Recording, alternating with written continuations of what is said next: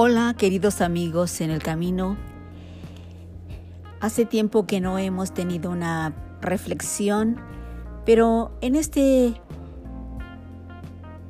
mes de diciembre tendremos una pequeña y profunda reflexión que nos llama a gemir por los miles, por los millones de almas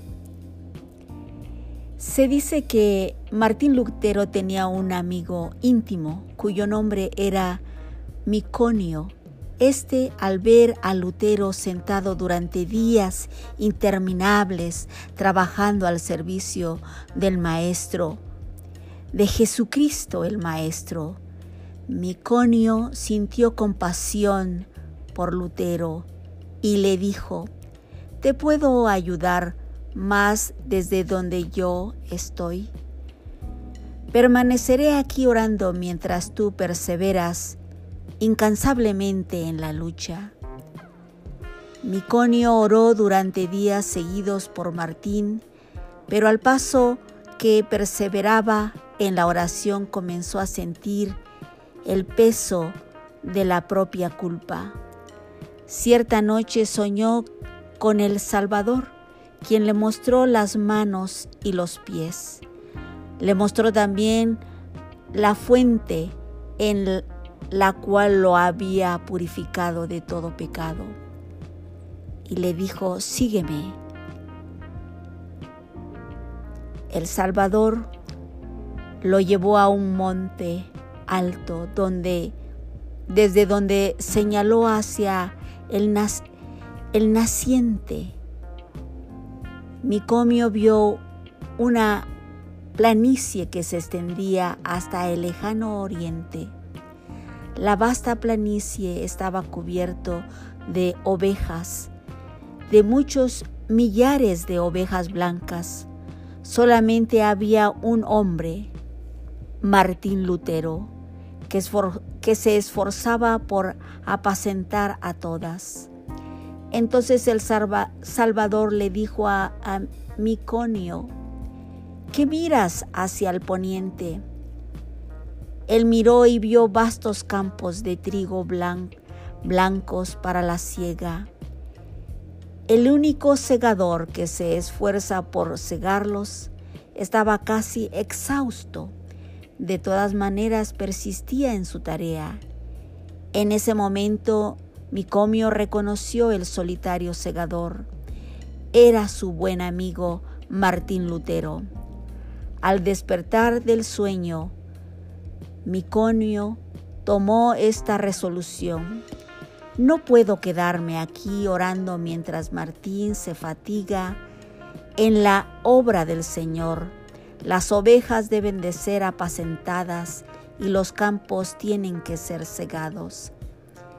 Heme aquí, Señor, envíame a mí.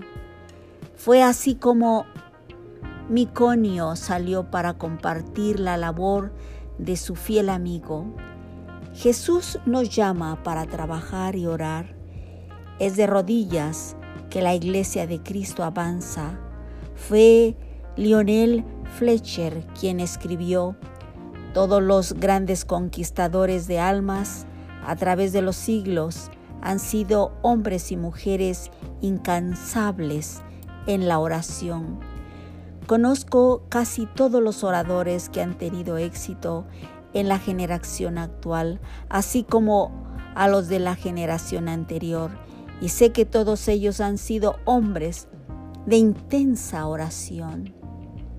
Cierto evangelista me impresionó profundamente cuando yo era todavía un joven periodista de un diario. Ese evangelista se había hospedado en casa de un pastor presbiteriano. Toqué a la puerta y pregunté si podía hablar con el evangelista. El pastor con voz trémula y con el rostro iluminado por una luz extraña respondió, Nunca se hospedó un hombre como él en nuestra casa. No sé cuándo Él duerme. Si voy a su cuarto durante la noche para saber si precisa de alguna cosa, lo encuentro orando. Lo vi entrar en el templo muy temprano hoy por la mañana y no volvió para desayunar ni para almorzar. Fui a la iglesia, entré furtivamente para que no para no perturbarlo. Lo hallé sin el saco y sin el cuello clerical. Estaba postrado de bruces. Estaba ahí, delante del púlpito. Oí con voz agonizante y conmovedora imploraba a Dios en favor de aquella ciudad de mineros para que dirigiese las almas al Salvador. Había orado durante toda la noche, había orado y ayunado el día entero. Me aproximé furtivamente al lugar donde él oraba postrado en el suelo. Me arrodillé y puse la mano sobre su hombro el sudor le corría por el rostro. Él no me había visto nunca, pero me miró por un momento y entonces me rogó, ore, ore conmigo hermano. No puedo vivir si esta ciudad no se acerca a Dios. Había orado en ese lugar durante 20 días sin que se hubiese producido ninguna conversión me arrodillé a su lado y oramos juntos. Nunca había oído a nadie que insistiese como él. Volví de ahí realmente asombrado, humillado y tembloroso. Aquella noche asistí al culto en el gran templo donde él oró.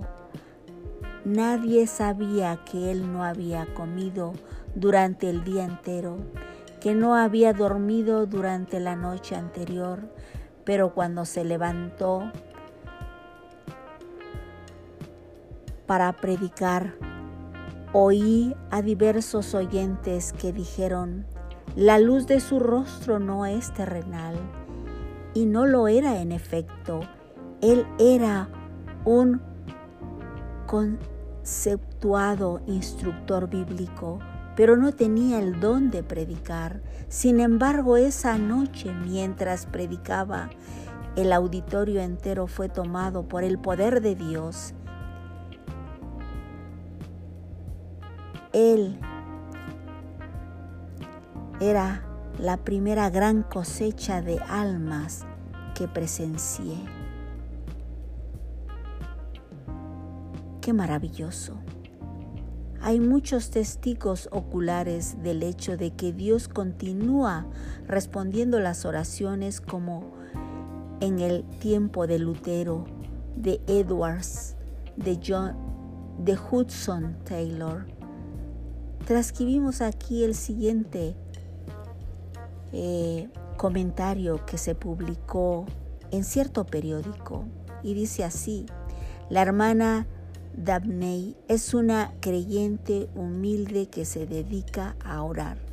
Su marido, pastor de una gran iglesia, fue llamado para iniciar la obra en un suburbio habitado por gente pobre. El primer culto no vino ningún oyente, solamente él y ella asistieron. Se quedaron desilusionados. Era un campo, un campo dificilísimo. El pueblo no era solamente pobre, sino también era depravado. La hermana Dabney vio que no había esperanza a no ser que se clamase a Dios y resolvió dedicarse persistentemente a la oración. Hizo un voto a Dios que si Él atraía a los pecadores a los cultos a los cultos y los salvaba, ella se entregaría a la oración y ayunaría tres días y tres noches en el templo, todas las semanas durante un periodo de tres años. Fue así que, después de que la esposa de ese pastor Angustiado comenzó a orar sola en el salón de cultos. Dios comenzó a obrar enviando pecadores en tan gran número que el salón quedaba repleto de oyentes. Su marido le pidió entonces que orase al Señor y le pidiese un salón más grande. Dios conmovió el corazón de un comerciante para que desocupara el edificio que estaba enfrente al salón, cediéndolo para los cultos. Ella continuó orando y ayunando tres veces por semana. Y sucedió que aquel salón más grande también resultó ser insuficiente para contener el público. Su marido le pidió nuevamente que orase y pidiese un edificio en que todos los que deseaban asistir a los cultos pudieran entrar. Ella ella oró y Dios le dio un gran templo situado en la calle principal de ese barrio. En ese nuevo templo la asistencia aumentó también a tal punto que muchos de los oyentes se veían obligados a asistir a las predicaciones de pie en las calles. Muchos de ellos fueron librados del pecado y fueron bautizados. Cuando los creyentes sienten dolor mientras están orando, es que hay almas que están renaciendo. Los que sembraron con lágrimas, con regocijo, segarán. El gemir de miles, de millones de almas en la tierra me llega a los oídos y me conmueve el corazón. Me esfuerzo pidiendo el auxilio de Dios para evaluar a al menos en parte, la densa oscuridad, la extrema miseria y la indescriptible desesperación de esos miles de millones de almas que no tienen a Cristo. Medita, hermano, sobre el amor del Maestro, amor profundo como el amor contempla el horrible espectáculo de la desesperación de los hombres perdidos hasta que no puedas ya censurar, hasta que no puedas descansar, hasta que no puedas dormir. Al sentir las necesidades de los hombres que perecen sin Cristo, fue que Carlos Inwood escribió lo que acabamos de leer en el lo que acabo de decir en las palabras anteriores y es por esa razón que se consume el alma de los héroes de la iglesia de Cristo a través de los siglos. En la campaña de Piamonte, Napoleón se dirigió a sus soldados con las siguientes palabras. Habéis ganado sangrientas batallas, sin cañones, habéis atravesado ríos caudalosos sin puentes, habéis marchado increíbles distancias descalzos, habéis acampado innumerables veces sin tener nada para comer. Todo esto gracias a vuestra audaz perseverancia. Pero guerreros, es como si no hubieses hecho nada, puesto que nos queda aún mucho por alcanzar. Guerreros de la causa santa, nosotros podemos decir lo mismo, es como si no hubiésemos hecho nada. La audaz perseverancia nos es indispensable todavía. Hay más almas para salvar actualmente que las que había en los tiempos de Müller, de Livingston, de Peyton, de Spurgeon, de Moody. Ay de mí si no anunciase el Evangelio, dice el apóstol Pablo, primera de Corintios 9:16. No podemos taparnos los oídos espirituales para no oír el llanto y los suspiros de miles de millones de almas en la tierra que no conocen el camino que conducen al hogar celestial. Necesitamos, pues, doblar nuestras rodillas y empezar a orar por los perdidos. Oremos por este país, por esta nación donde tú vives, para que miles de almas, millones de almas se acerquen y reciban a Jesucristo como su único y suficiente Salvador. Te dejo esta reflexión para que la medites. Y yo espero que tú estés disfrutando del chalón de Dios en este tiempo. Bueno, querido amigo, en el camino, te deseo lo mejor y que el chalón de Dios siempre esté en tu vida. Hasta pronto.